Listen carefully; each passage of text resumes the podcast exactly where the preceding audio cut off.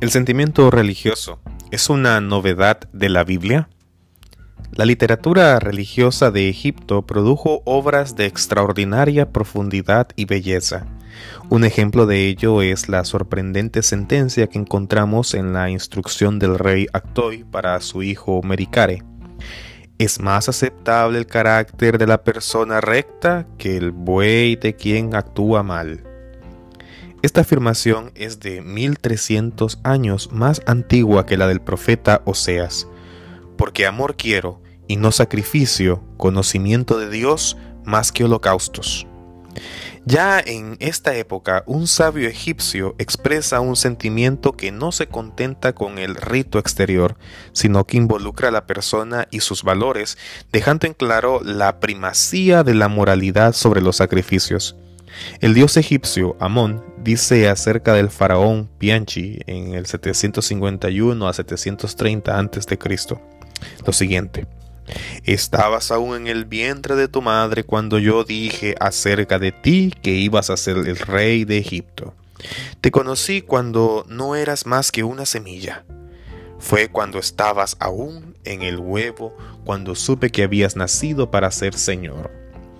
Este texto es casi idéntico al texto posterior de Jeremías 1, 4 al 5, donde dice lo siguiente. Entonces me dirigió Yahvé la palabra en estos términos.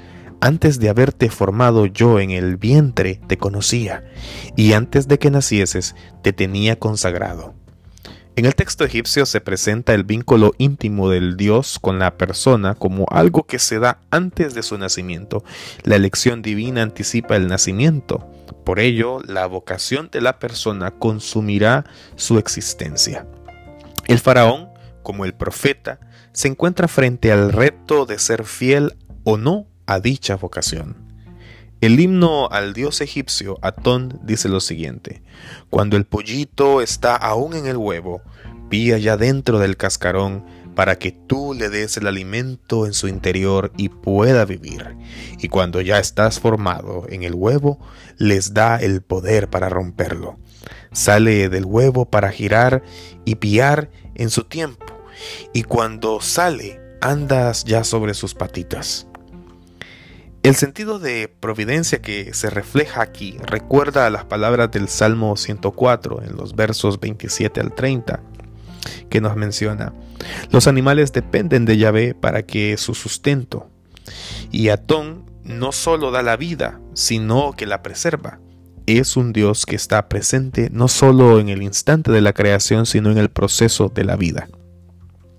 Existe una tela de una gran eh, riqueza histórica. Y eh, inclusive podemos encontrar estelas en los diferentes santuarios cananeos. Y existe una en particular en el siglo XIV antes de Cristo donde una persona extiende sus brazos hacia una divinidad en el cielo. El salmista dirá, a ti clamo Señor, oye la voz de mis plegarias cuando elevo mis manos oh Señor, al santuario de tu santidad, como lo que diría el Salmo 82. Lo mismo podemos decir de la religión en Mesopotamia. Una oración babilónica dice, Busqué sin cesar, pero nadie tomó mi mano. Lloré, pero ellos no vieron a mi lado. Me, me levanté, pero nadie me escuchó. Estoy afligido, atrapado, no puedo ver.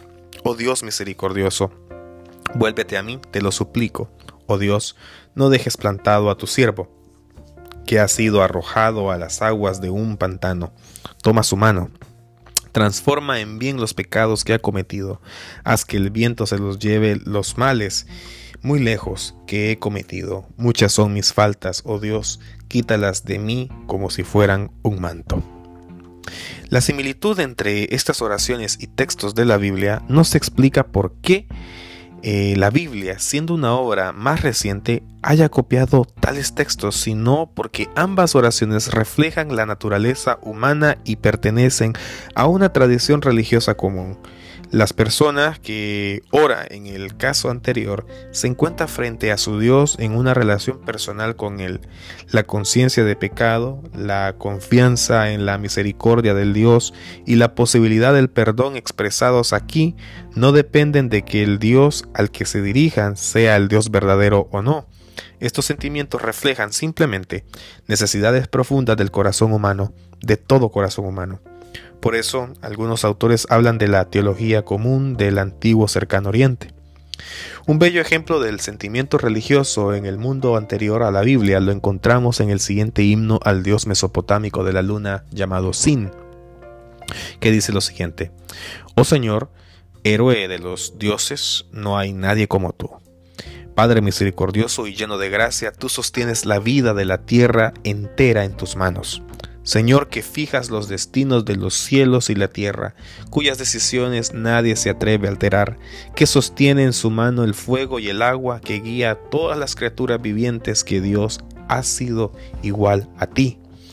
En el cielo, ¿quién es exaltado? Tú, solo tú eres exaltado.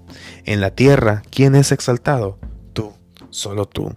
Cuando tu palabra se levanta en lo alto como el viento, reverdecen los prados y brotan los manantiales. Cuando tu palabra penetra la tierra, el pasto verde salta y se multiplica. Tu palabra trae consigo y promueve la verdad y la justicia, de modo que las personas hablen la verdad. Tu palabra está en el cielo distante, está escondida en la tierra que nos rodea. Es algo que nadie puede ver. ¿Quién puede comprenderla? ¿Quién puede igualarla?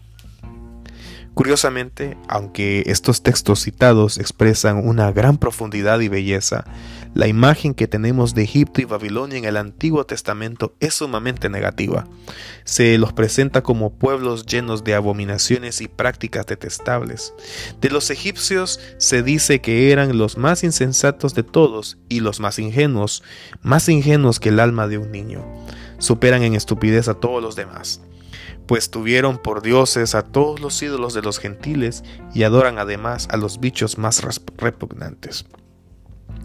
La burla y la ironía respecto a los dioses babilónicos adquieren su expresión clásica en Isaías. Hacen un dios al que se adora, un ídolo para inclinarse ante él. Quema uno la mitad de la madera y sobre las brasas asa carne y come el asado hasta hartarse también se calienta y dice, ah, me caliento mientras contemplo el resplandor y con el resto hace un Dios su ídolo ante él que se inclina, le adora y le suplica diciendo, sálvame, pues tú eres mi Dios. Isaías 44, 15 y sus siguientes. Esta actitud de los autores bíblicos respecto a los egipcios y babilónicos adquiere y requiere una explicación. Existe una estatuilla sumeria del tercer milenio antes de Cristo eh, que muestra el tamaño de los ojos y la postura de las manos que expresan la intensidad de los sentimientos como diciendo, oh Dios, te he visto en el santuario y he, contemplado tu poder y tu gloria. Salmo 63, 1, 2. O sea que podemos ver una conexión bastante profunda entre la Biblia, el Antiguo Testamento y las expresiones religiosas y culturales del cercano Antiguo Oriente como una expresión identitaria de una cultura en común. Esto ha sido Gracias Liberadora. Nos vemos hasta la próxima.